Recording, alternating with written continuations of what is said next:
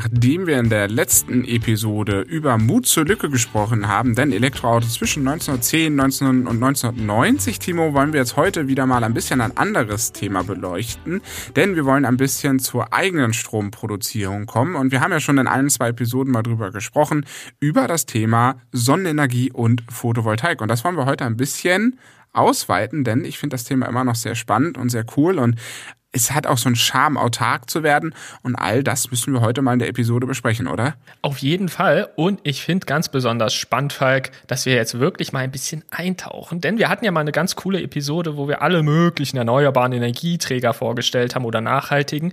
Und ja, jetzt geht es mal um einen und wir stellen den mal ein bisschen im Detail vor. Denn die Photovoltaikanlage ist in super vielen Bereichen, wie wir gleich sehen, tatsächlich, oder nicht die Anlage, aber die Technik der Photovoltaik ist in super vielen Bereichen wiederzufinden. Und ich würde sagen, damit starten wir und damit hallo und herzlich willkommen bei Voltage, eurem Podcast für die erneuerbare Mobilität und heute eben auch die erneuerbare Energie. Und insofern starten wir, das habe ich schon gesagt. Ich weiß nicht, heute ist mein Tag, Falk, ich merke schon. Aber ich würde noch eine Sache sagen wollen, bevor wir jetzt richtig starten.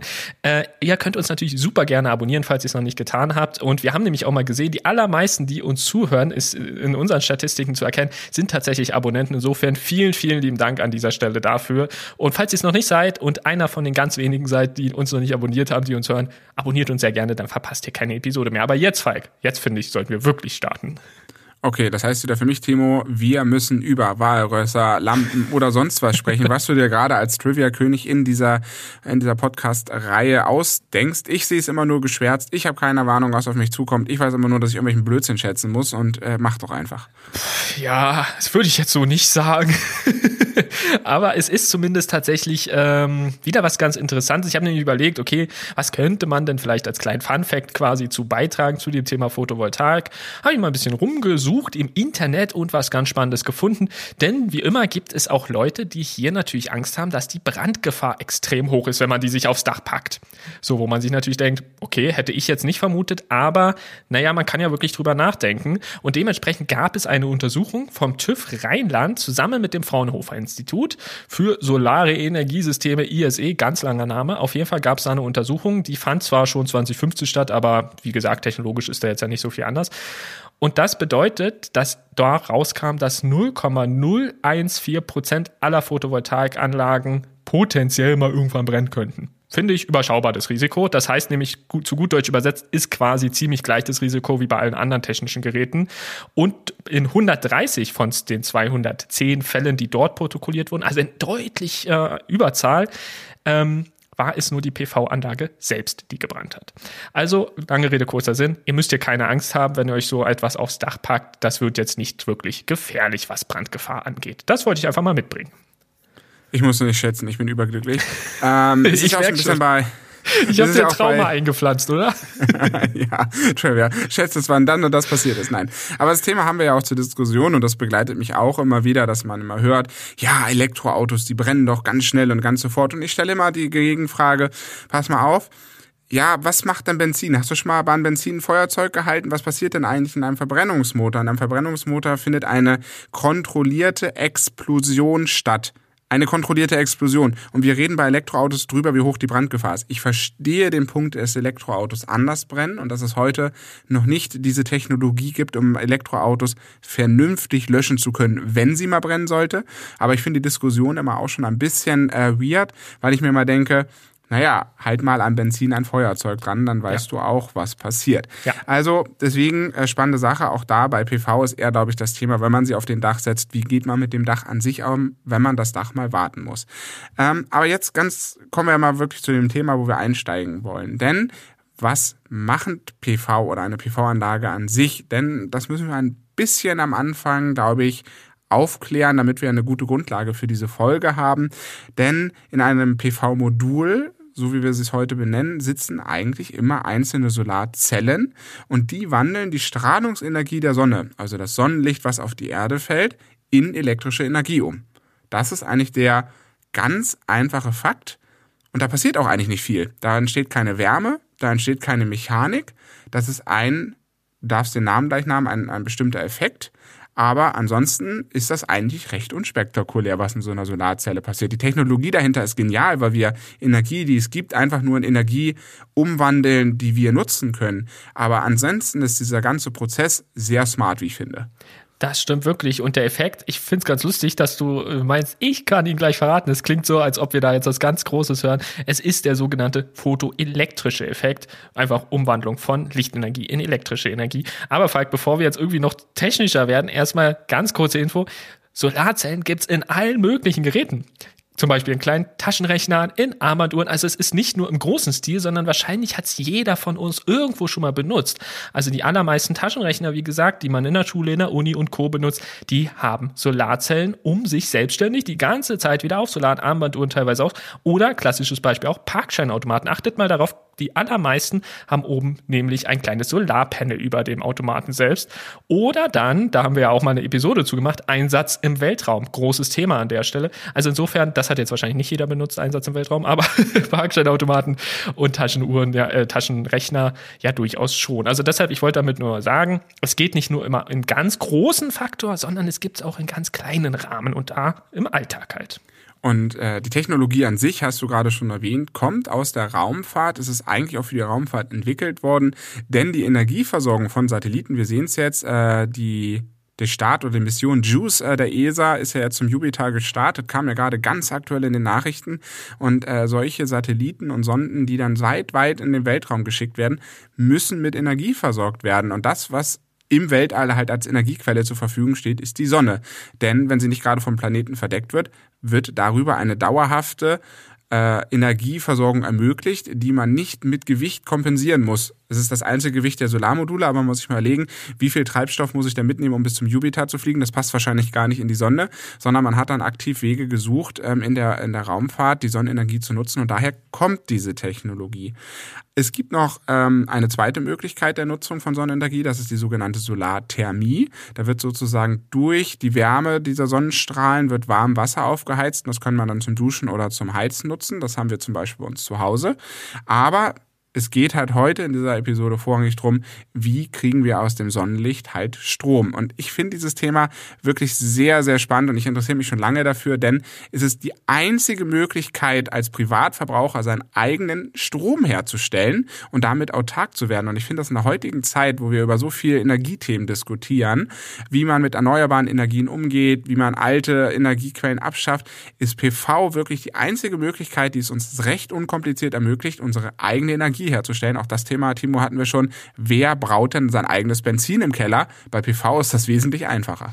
Absolut, absolut. Ich stelle mir gerade noch vor, äh, so ein ganz kleines Windrad, also im Miniaturformat, damit Markus Söder sich nicht beschwert, kann man ja auch in den äh, Garten stellen, oder?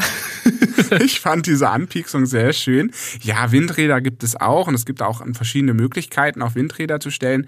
Aber ich denke, die also gerade als privater ne, Mensch äh, was zu haben, haben die meisten doch eher mit PV eine ja, Berührung klar. als mit Wind, obwohl natürlich die Kombination aus beiden auch sehr spannend ist, aber ich denke, mit PV ist dort, wo wir im Moment im Alltag die meisten Berührungspunkte haben. Absolut. Und klar, Windenergie mit Windräder sehen wir natürlich überall. Hier im Norden stehen die Dinger wirklich an jeder Stelle. Da haben wir sozusagen so eine umgekehrte, so ein umgekehrtes Nutzen. Wir in Norddeutschland haben sehr viel Wind, können dafür viel Windräder nutzen und Süddeutschland hat zum Beispiel ein bisschen mehr Sonneneinstrahlung und damit eigentlich die besseren Voraussetzungen, um tatsächlich PV zu nutzen. Das mhm. dürfte sogar für euch auch in Österreich gelten. Ja, hier in Österreich ist tatsächlich der größte Faktor die Wasserkraft an der Stelle. Das ist, fand ich auch ganz spannend. Also hier ist wirklich der größte Faktor bei den Erneuerbaren, die Wasserkraft. Aber heute soll es gar nicht um die Wasserkraft gehen, sondern wie gesagt um die Photovoltaikanlage. Und Falk, du hast so schön recherchiert, wie die denn aufgebaut sind. Da bist du heute mal ein bisschen tiefer in der Materie im Technischen. Sonst erkläre ich ja meistens hier, mache hier meistens den Technikkollegen äh, quasi. Heute bist du der Technikkollege. Ich bin gespannt, was du uns gleich erzählst, wie die aufgebaut sind. Ich glaube, wir gehen nicht zu tief in Detail, wenn ich die Notizen richtig sehe aber ich würde es ja auch ganz spannend finden, denn da gibt es ja wohl scheinbar so verschiedene Typen irgendwie von Solarzellen. Und ich weiß gar nicht, ob man da irgendwie beim Kauf drauf achten muss oder nicht. Hast du da irgendwie was rausgefunden? Äh, definitiv. Ähm, es gibt unterschiedliche Zellen. Also ich würde jetzt an sich sagen, wie so eine Solarzelle aufgebaut ist, wie die da genau Strom produziert. Ähm, wir haben es in unseren Notizen. Ich würde es aber tatsächlich ein bisschen unter den Tisch fallen lassen, weil im Endeffekt kommt Strom bei raus. Es kommt gleich Strom bei raus, wenn die Sonne da drauf scheint. Und ich glaube, da braucht man nicht weiter in die Tiefe gehen. Das, was aber allerdings wichtig ist, es gibt verschiedene Solarzellen mit einem verschiedenen Aufbau. Das eine sind die sogenannten monokristallinen Zellen. Also im Endeffekt bestehen Solarzellen immer aus Silizium. Silizium ist ein relativ großes Element, was oder ein weit verbreitetes Element, was sehr viel auf der Erde vorkommt. Also da haben wir mehr als ausreichende Menge zur Verfügung stehen. Und so eine Solarzelle wird halt aus Silizium hergestellt und dieses Silizium an sich hat verschiedene Möglichkeiten, wie es aufgearbeitet wird. Das eine ist halt eine monokristalline Struktur. Das sieht man auch, das sind die etwas dunkleren äh, PV-Module, die sehr ja, diese wirklich so ein bisschen streifenförmig sind, wenn man es mal so beschreiben kann. Die bestehen aus wohl gezüchteten Silizium. Fragt mich jetzt bitte nicht, was das am technischen im Detail heißt. Ähm, die haben einen sehr, sehr guten Wirkungsgrad. Also man, Wirkungsgrad nur mal zum Verständnis.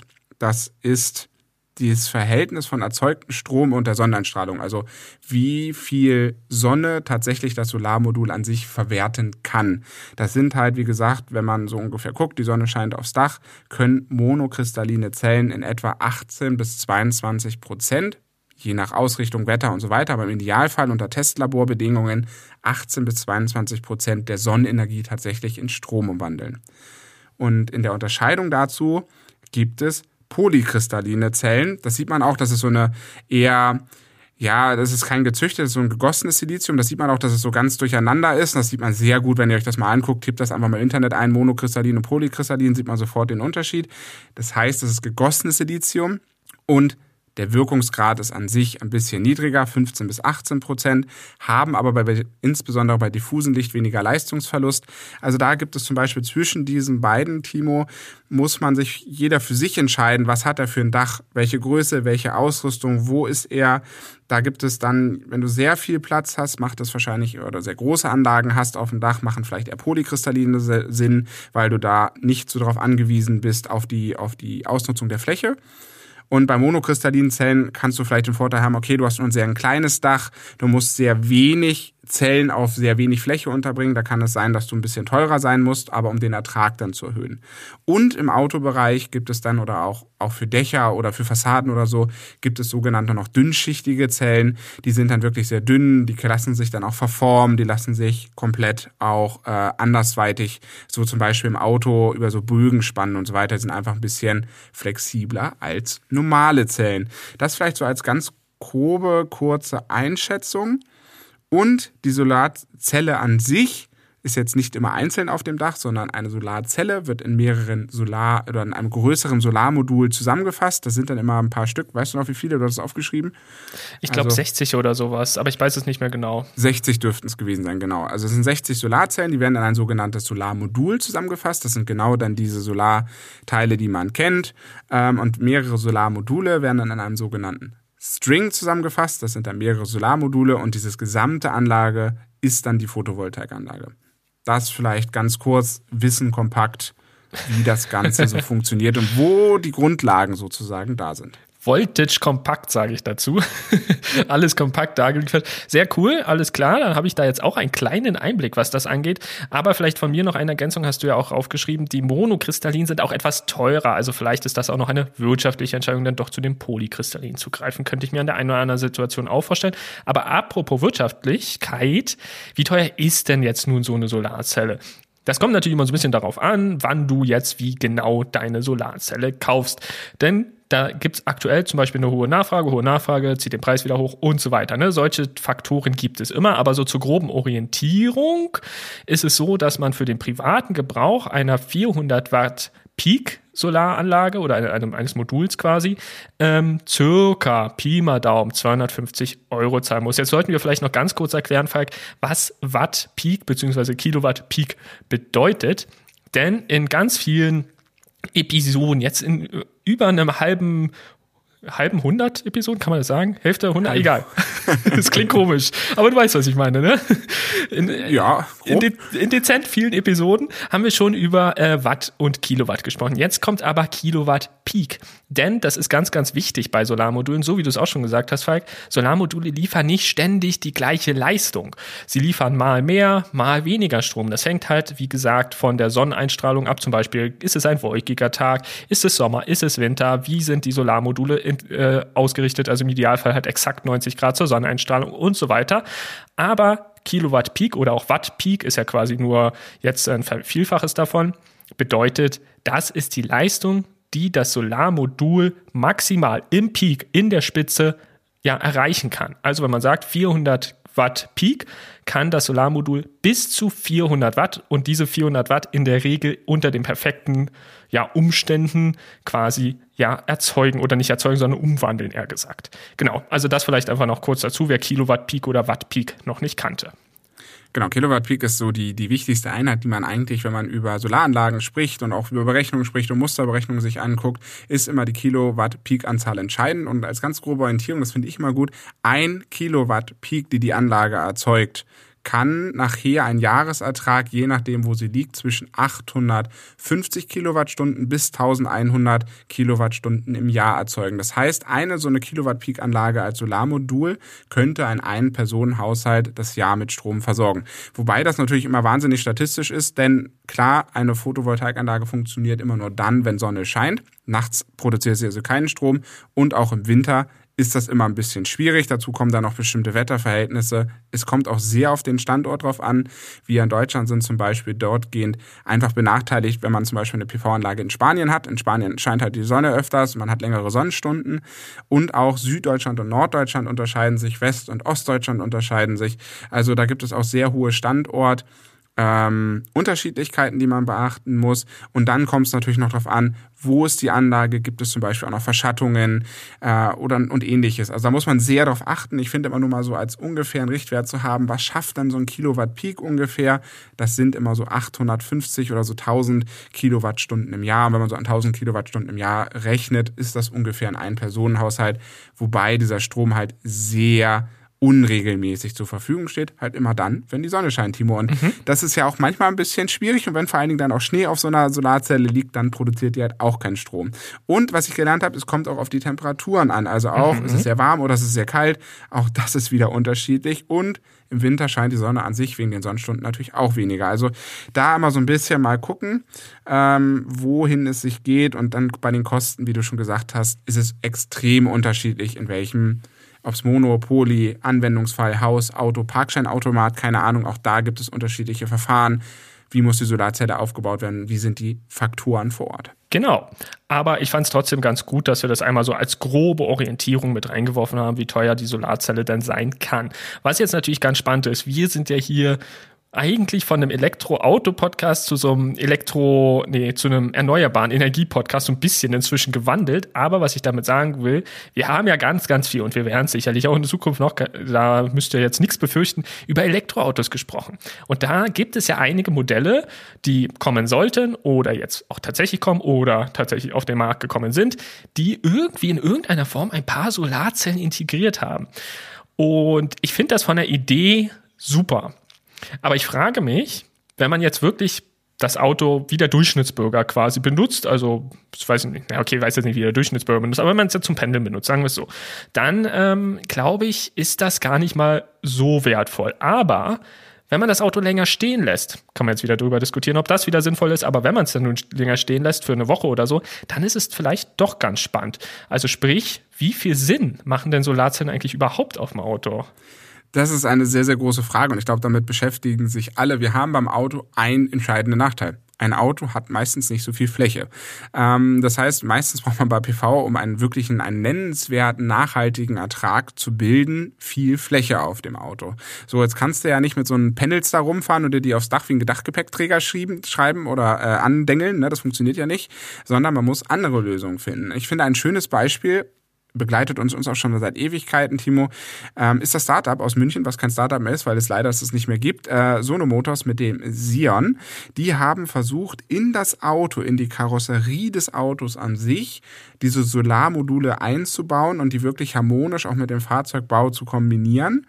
Die haben wohl mal gesagt, in der Praxis sollen damit bis zu 1000 Watt theoretisch möglich sein oder anders für jeden besser verständlich, bis zu 112 zusätzliche Kilometer pro Woche, wobei sie auch gesagt haben, okay, wenn das Auto wirklich den ganzen Tag in der Sonne steht, äh, könnten sogar 250 Kilometer sein. Also der Grundgedanke ist einfach, man muss so wenig wie möglich laden, weil das Auto sich die ganze Zeit nachhaltig auflädt.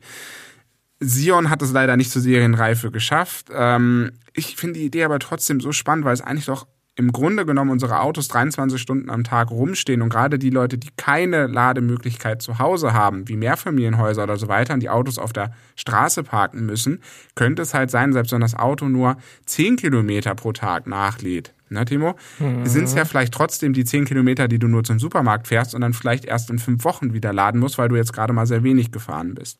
Also in sich finde ich die Idee schon sehr, sehr cool. Nur in der Praxis hapert das so ein bisschen noch an der Umsetzung. Ja, die Idee ist cool. Jetzt frage ich mich gerade, du hast gesagt, theoretisch sind beim Sion bis zu ein Kilowatt möglich Peak. Wenn mhm. ich das richtig verstanden habe. Das bedeutet, das muss man mal überlegen. Sion verbraucht, keine Ahnung, 20 oder so, vielleicht 22, 23 Kilowatt auf 100 Kilometern. Da kommst du jetzt nicht wirklich weit mit einem Kilowatt.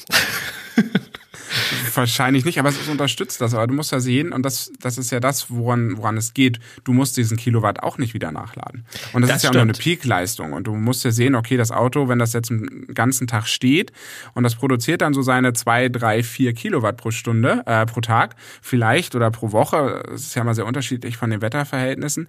Und es ist, deckt eigentlich genau das ab, was du so ein bisschen in der Woche fährst. Und du hast dann, weiß ich nicht, einen 40 Stunden Kilowatt Akku da drunter. Und der, der läuft immer so ein kleines bisschen nach an Strom. Und das ist eigentlich auch nicht viel mehr Strom, als du brauchst. Finde ich es trotzdem echt spannend. Was ich viel spannender finde von der Idee her, ist das, was Lightyear gemacht hat mit dem One. Jetzt heißt der Zero. Und Timo, was ich nicht wusste, äh, Lightyear ist pleite, ne? Das habe ich Echt? jetzt gelesen bei der Recherche. Ja, ich habe das gar nicht mitbekommen. Ich, ich auch so, nicht. Die haben ja angekündigt, dass sie ein Lightyear äh, 2 bauen wollen und dass sie jetzt ja. alles drauf verstärken. Und jetzt habe ich gesehen, okay, Lightyear äh, versteigert gerade alle ihre Unternehmensgegenstände und die sind weg vom Fenster. Oh, okay. Okay, so ja. viel zu Solarautos und Startups, ne? Also scheinbar ja. irgendwie nicht ganz so lukrativ oder schwierig einzusteigen, aber du hast es aufgeschrieben, 40 Kilometer angeblich sollen pro Tag maximal nachgeladen werden können. Man muss allerdings sagen, im Vergleich zum Sion ist die Fläche deutlich größer. Hier sind es 5 Quadratmeter. Das Fahrzeug ist ja eh sehr aerodynamisch gebaut, dadurch kann man halt echt große Flächen damit ausstatten. Und angeblich bis zu 280 Kilometer in der Woche. Ich muss allerdings sagen, das sind halt immer die Peakwerte. Und du darfst das jetzt wirklich nicht unterschätzen, wie selten du diesen Peakwert erreichst. Weil es ist wirklich nur unter perfekten Bedingungen. Es darf keine Wolke sein und die Sonne muss wirklich im Idealfall mit 90 Grad auf die Solaranlage oder auf die Solarzellen scheinen. Und das ist auch im Sommer wieder stärker als im Winter. Also es müsste eigentlich Sommer sein, keine Wolken und 90 Grad Winkel. Und das ist schon super, super selten. Und deshalb bin ich immer mit diesen Peakwerten, auch mit dem 1 Kilowatt eben bei Sono Motors, echt vorsichtig. Und ich finde die Idee, so wie du, super, super spannend. Aber ich habe leider die Befürchtung, dass die, der, der, ähm, na, du hast es vorhin so schön erklärt, jetzt ist mir das Wort entfallen, der Wirkungsgrad, so rum, das hat mir das Wort, dass der Wirkungsgrad hier doch für Autos noch ein bisschen zu gering ist, gerade wenn man auf den Verbrauch schaut. Beim Lightyear ein bisschen weniger als beim Sion bestimmt, aber dennoch. Dazu gibt es halt noch, Timo, kleinere Beispiele. Das hatte ich auch nochmal mit aufgenommen gehabt. Zum Beispiel Hyundai Ioniq 5 wurde mal mit einem Solardach angeboten. Ich habe jetzt mal in den aktuellen Preislisten ein bisschen rumgeschnückert. Es gibt das Solardach nicht mehr. Mhm. Es wurde aber mal irgendwann mit eingeführt. Kann sein durch irgendwelche Halbleiter-Chipkrisen, ähm, dass da die Ausstattung immer mal wechseln. Vielleicht kommt es wieder, aber es gab es mal. Und da hatten wir 205 Watt an Maximalleistung Peak, also Watt Peak-Leistung heißt, nach meiner Rechnung müssten das 0,2 Kilowatt Peak dann sein. Ja. Da bin ich da gerade vorbei. Ja, 0,2. ähm, so, wenn man jetzt mal einen Verbrauch sieht, das Auto verbraucht 18 Kilowattstunden pro pro 100 Kilometer im Idealfall merkt man schon, da ist nicht wirklich viel Mehrwert. Ich habe, wir haben mal verschiedene Recherchen im Internet durchgeguckt. Im Idealfall sind es so 1800 Kilometer, die man im Jahr wohl zusätzlich damit generieren kann, unter Idealbedingungen.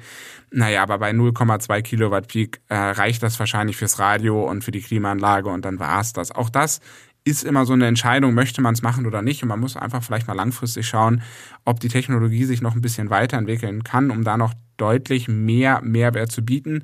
Wobei ja auch gesagt wird, technologisch sind wir schon recht weit, wobei es Forscher gibt, die sagen, ähm, es gibt sogenannte Tandemzellen, die schaffen dann sogar bis zu 30 Prozent Ausbeute sowas. Also man muss einfach die Einzelleistung der einzelnen Solarzelle noch erheblich steigern, damit sie im Automobil tatsächlich einen erheblichen Mehrwert bietet. Mhm. Heute ist es, glaube ich, wirklich, gerade bei so einem Solardach wie beim Hyundai, Spielerei hat monetär auch keine Auswirkungen, ist eher so, du kaufst dir das, weil du die Idee schön findest, nicht weil es sich monetär lohnt. Ist einfach leider so. Genau, so würde ich das auch zusammenfassen tatsächlich. Und ich würde sagen, da uns die Zeit schon ein bisschen davon rennt, wie ich gerade sehe, gehen wir mal zum nächsten Einsatzgebiet, denn das ist das, was ja wahrscheinlich die meisten jetzt erstmal vermuten, worüber wir reden könnten. Und deshalb machen wir es jetzt. Es geht nämlich um Photovoltaik auf den privaten Dächern. Und da habe ich mal geguckt, Falk, was gibt es denn eigentlich für Gründe? Warum sollte man das überhaupt überhaupt machen? Weil ich denke mir so, ja, ist ja schön und nett. Aber warum? Und zwar, es gibt tatsächlich so, ich habe jetzt so fünf Gründe herausgefunden, die ich ganz cool finde. Einerseits, das ist für mich einer der Hauptgründe, Autarkie. Du bist halt da nicht mehr unbedingt, je nach Einstrahlung und so, aber nicht mehr unbedingt auf zusätzlichen Strom aus dem Netz angewiesen. Denn es gibt zum Beispiel im Sommer Phasen, da produziert man so viel Strom, je nachdem wie groß natürlich seine Anlage ist, dass man tatsächlich sein komplettes Haus sogar vielleicht manchmal damit versorgen kann. Dann gibt es natürlich ein Einsparpotenzial, denn der zu viel produzierte Strom wird wieder eingespeist ins Netz und dadurch verdient man ein bisschen was. Es ist nicht sonderlich viel im Vergleich zu den Strompreisen, die wir bezahlen, muss man sagen, aber man verdient dadurch zumindest einen kleinen Teil. Genau, beim Einsparpotenzial muss ich dich leider einmal kurz unterbrechen, denn Einsparpotenzial, ja, ist richtig, aber es gilt beim PV immer der Grundsatz Eigenverbrauch vor Einspeisung, genau. denn die Einspeisungsvergütung ist wesentlich geringer als den Stromeinkauf. Das ist nämlich immer das Problem. Deswegen auch hier der Tipp, wenn man äh, Autarkie wichtig findet, was ich ein absolut wichtiger Grund finde, dann immer drüber nachdenken, ob sich nicht, nicht gleich am Anfang, aber langfristig auch ein Stromspeicher äh, mhm. damit ähm, oder ein Stromspeicher sinnvoll ist, weil der kann die Autarkie bis zu über 50 Prozent ermöglichen. Das heißt, auch wenn die Sonne mal nicht scheint, hat man noch genug Strom im Speicher, um vielleicht auch mal nachts die Spülmaschine laufen zu lassen und das auch aus dem eigenen selbstproduzierten Strom. Nur mal das, genau. deswegen Einsparpotenzial verstehe ich oder ja, dass man dass man es nicht ins Netz einspeist. Das sollte niemals die Intention sein, eine private PV-Anlage zu betreiben, sondern immer zu gucken, okay, wo kriege ich dann meine Möglichkeit, selbst Strom zu produzieren und ihn selbst zu verbrauchen. Und da sind wir wieder, Timo, in der perfekten Kombination. Ich habe nicht nur einen Strom, sondern ich habe auch ein Auto, was genau das auch ermöglichen kann. Und durch das Auto kann ich mir einen viel größeren Nutzwert auch durch die PV-Anlage ermöglichen. Ja, Genau, das Auto, also das Elektroauto an der Stelle natürlich wohlgemerkt, ist eine super Ergänzung zur Photovoltaikanlage. Aber es gibt tatsächlich noch drei weitere Punkte, die ich so herausgefunden habe, die ganz cool sind. Und zwar eigentlich fast der naheliegendste, bin ich erst gar nicht drauf gekommen, Umweltschutz. Weil wir denken die ganze Zeit hier schon an erneuerbare und nachhaltige Energieträger. Aber ja, es ist nun mal wirklich so, wenn man natürlich jetzt eine Photovoltaikanlage hat und irgendwas wird man davon einspeisen, weil alles verbrauchen, außer man hat wirklich eine relativ kleine gebaut, aber alles verbrauchen ist gerade im Sommer unrealistisch, dann äh, sorgt das natürlich dafür, dass quasi zum Beispiel aus fossilen Energieträgern weniger Strom produziert werden muss. Also man schützt wieder ein wenig die Umwelt. Auch nicht zu unterschätzen ist die Wertanlage. Denn eine Photovoltaikanlage auf dem Dach kann den Wert der Immobilie, des Hauses etc. natürlich wirklich steigern. Und was natürlich auch ziemlich cool ist, man kann die Photovoltaikanlage auf ein Dach packen. Das bedeutet, wir brauchen keinen zusätzlichen Platz. Wir können Platz nutzen, den wir eh schon haben. Also insofern ist das mit der Photovoltaikanlage eigentlich ganz cool. Und apropos Platz, da habe ich nämlich drüber nachgedacht, Falk. Das bietet ja zum Beispiel Tesla, es gibt auch andere Hersteller, aber Tesla ist mir da sofort eingefallen ein. Es gibt ja auch Dachziegel die quasi dieses System haben. Und da finde ich das auch ganz interessant. Ich bin da jetzt nicht ganz ein Freund von. Zum Beispiel sind sie deutlich teurer. Aber ich finde die Idee irgendwie ganz cool, weil du dadurch natürlich rein optisch keine Solaranlage verbaut hast. Technisch allerdings schon.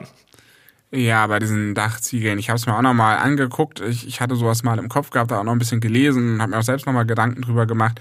Ja, Dachziegel sind eine schöne Sache. Du hast das Problem, die Solarzellen sind in jedem einzelnen Ziegel eingebracht. Das heißt, man hat sehr, sehr viele Fehlerquellen, wenn da mal eine kaputt geht, den Fehler zu finden. Ähm, sie sind sehr teuer im Einbau, aber klar, optisch, wenn man sagt, okay, so eine PV-Anlage sieht total komisch aus auf dem Dach und ich habe mir da jetzt meine Riesenvilla hingestellt und möchte da äh, besonders hübsch das aussehen lassen, dann kann man Dachziegel nehmen Technisch ist es so ein Thema, naja, können wir uns drüber streiten. Viel wichtiger finde ich, Timo, äh, wir haben ja darüber geredet, Photovoltaikanlagen auf Dächern und auf Kosten. Und wir haben ja gesagt, mhm. okay, Kilowatt Peak heißt ja, wir haben ungefähr 1000 Kilowattstunden Ertrag. Jetzt rechnen wir mal ein größeres Einfamilienhaus, bräuchten wir also in der Regel schon mindestens 5 Kilowatt Peak, ungefähr 5000 Kilowattstunden pro Jahr, um einigermaßen sein Haus zu versorgen und vielleicht auch ein bisschen sein Auto zu betanken. Und wir liegen so bei einer pro Kilowatt Peak müssen wir so ungefähr 2000 Euro rechnen. 1800, äh, 2000 Euro ungefähr. Das heißt, bei einer 5 Kilowatt Peak-Anlage sind wir so in etwa bei 12.500, 15.000 Euro sowas ganz grob. Nur, dass man auch mal ein Gefühl dafür hat, bitte natürlich das nur als Richtlinie sehen. Bitte nicht sagen, oh, Voltage hat gesagt, kostet nur 12.500 Euro. Nein, ähm, das ist nur mal ein Wert, um ein Gefühl zu bekommen, kostet es 1.000 oder kostet es 100.000 Euro. Ähm, es ist natürlich sehr abhängig von eurem Haus, vom Alter Haus, wo ist das Dach, wie ist die Ausrichtung vom Dach, alles das gehört natürlich dazu. Ähm, und auch welche zusätzliche Ausstattung ihr haben wollt. Ne? Batteriespeicher, ähm, welches Energiemanagementsystem, auch der ganze Schmarrn kostet auch irgendwie Geld. Aber ich finde es super spannend, ähm, in seinem privaten Einfamilienhaus einfach selbst seinen Strom zu erzeugen. Ich finde die Idee immer noch sehr charmant. Aber Timo, man kann nicht nur als privater Hausbesitzer das machen, sondern es gibt ja auch für den einen oder anderen Mieter mit Balkon vielleicht eine Möglichkeit. Richtig, und das finde ich richtig cool, denn da entwickelt sich langsam so ein immer, wie soll man sagen, so ein immer endkonsumentenfreundlicherer Markt, denn es gibt immer mehr Anbieter und teilweise, einen haben wir ja auch noch aufgeschrieben, teilweise relativ namhafte, die auch sonst für Akkus und Co. bekannt sind. Aber fangen wir vorne an, denn man kann tatsächlich auf dem Balkon oder der Terrasse halt auch Solarstrom erzeugen und da gibt es extra Module, habt ihr bestimmt auch schon mal gesehen, denn einige haben die auch schon. Da kann man den zum Beispiel ans Geländer draußen hängen oder so eine Geschichte, die sind dann halt auch so im 45 Grad Winkel dran, damit halt dieser Einstrahlungswinkel wieder ein bisschen besser genutzt werden kann und so weiter und so fort. Also das geht alles. Die Frage ist natürlich auch wieder hier, naja, okay, wie ist das jetzt rechtlich und so? Ganz wichtig, auf jeden Fall immer, immer, immer erstmal den Vermieter fragen, bevor man sich da ans Werk macht. Denn manche sind da ein bisschen knausig, andere sagen, ja klar, mach doch, mir doch egal. Also das aber auf jeden Fall vorher abstimmen, wenn nichts ist ärgerlicher, als dass man das alles gekauft hat, denn das ist auch nicht ganz preiswert. Und zum Schluss stellt sich raus, der Vermieter möchte das gar nicht. Denn es kann auch optische Gründe haben, dass der Vermieter das zum Beispiel nicht möchte, muss keine technische sein. Kann auch sagen, nee, ich möchte die nicht haben, das sieht sonst irgendwie komisch aus, wenn einer die hat, andere nicht und so weiter weiter. Das kann alles passieren. Und der Vermieter kann euch natürlich immer mit auf den Weg geben, ob es Regeln zu beachten gibt. Kann nämlich auch sein, dass das Haus Besonderheiten hat, auf die ihr zu achten habt.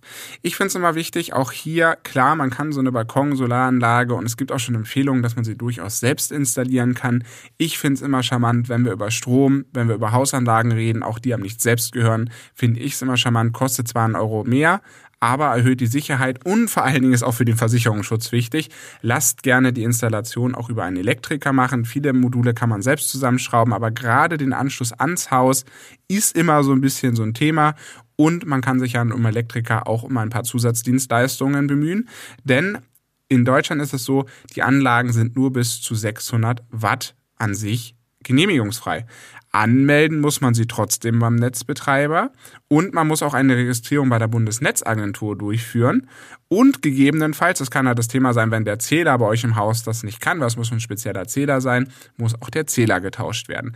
All das als Laie irgendwie durchzufummeln ist extrem schwierig und auch das anzuschließen an den Zähler, mh, hm, ich glaube, man kann heute so, so oder das habe ich auch gelernt, Timo, man kann ja heute von dieser PV-Anlage das einfach mit einer Schuko-Stecker reinstecken und dann hat man die Einspeisung. Mhm, Viel besser genau. ist aber eine sogenannte WLAN-Steckdose, also nicht WLAN, sondern WLAN-Steckdose. Ähm, die ist dann nochmal speziell abgesichert, die hat dann nochmal einen höheren Sicherheitsstandard, kann allerdings auch nur ein Elektriker einbauen. Und ich bin bei diesen ganzen Sachen immer so Safety First wenn man das Geld in die Hand nimmt, kann man auch das bisschen Geld für den Elektriker ausgeben. Das stimmt absolut. Aber eine Ergänzung vielleicht an der Stelle, falls ihr euch inspirieren lassen wollt, naja, was wäre das denn jetzt? Weil das ist so ein bisschen anders als bei äh, den Dächern, denn hier sind es quasi an einigen Stellen jetzt inzwischen schon so fertige Produkte, die man quasi kaufen kann. Und hier gibt es zum Beispiel von Enka, also das ist ja so ein sehr bekannter Akku- und Kabel etc. Hersteller, der sehr viel schon macht mit Strom, gibt es jetzt inzwischen eben auch Balkonkraftwerke. Also wer da Interesse hat, einfach mal mal nach Enka Power, das ist nämlich die Sparte von denen gucken. Da könnt ihr dann nämlich was finden und die können teilweise bis zu 880 Kilowatt Peak liefern. Sind dann natürlich dementsprechend auch etwas größer, aber es gibt auch kleinere. Also falls ihr einfach mal ein bisschen rumstöbern wollt, hier ein kleiner Tipp. Ansonsten können wir dazu eigentlich nichts sagen, weil, wie gesagt, es ist keine Kaufempfehlung, es ist nur ein Tipp, um es sich einfach mal anzuschauen. Aber Falk, bevor wir jetzt die Folge komplett beenden, würde ich vorschlagen, wir überlegen noch mal kurz, okay, in, gerade in Deutschland ist das ja ein Riesenthema. Wir wollen von den fossilen Energieträgern weg. Jetzt kürzlich wurden die Atomkraftwerke abgeschaltet, große Diskussion, ob sinnvoll oder nicht. Aber wir gehen einen Weg Richtung erneuerbare Energie. Und jetzt ist die Frage, wie schnell sind wir denn da mit der Photovoltaik? Sind wir da schnell genug? Das ist eigentlich wirklich ein großes Thema, glaube ich ich glaube, das beschäftigt uns alle und das beschäftigt die Politik, das beschäftigt die Energieunternehmen. Wir hatten es in der Folge über die Energieträger schon gehabt. Photovoltaik wird allein unser Problem nicht lösen. Wir müssen auch Windkraft ausbauen. Wasserkraft wird sehr, sehr schwierig, aber insbesondere Windkraft und Solar, diese Kombination aus beiden zu schaffen, ist ein Thema. Wir müssen uns technologisch weiterentwickeln. Wie gesagt, Wirkungsgrad heute um die 20 Prozent.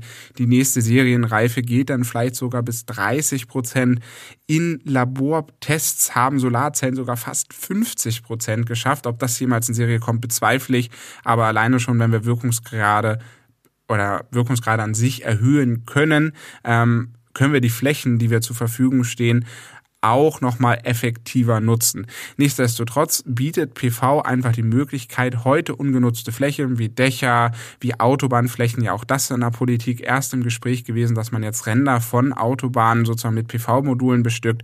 All das kann man machen und einen wertvollen Ausbau dazu liefern zu erneuerbaren. Aber es ist halt nicht der alleinige Weg. Das muss man halt sehen. Sonne scheint halt nur, wenn Sonne scheint und man muss halt für die restliche Zeit auch eine Möglichkeit finden.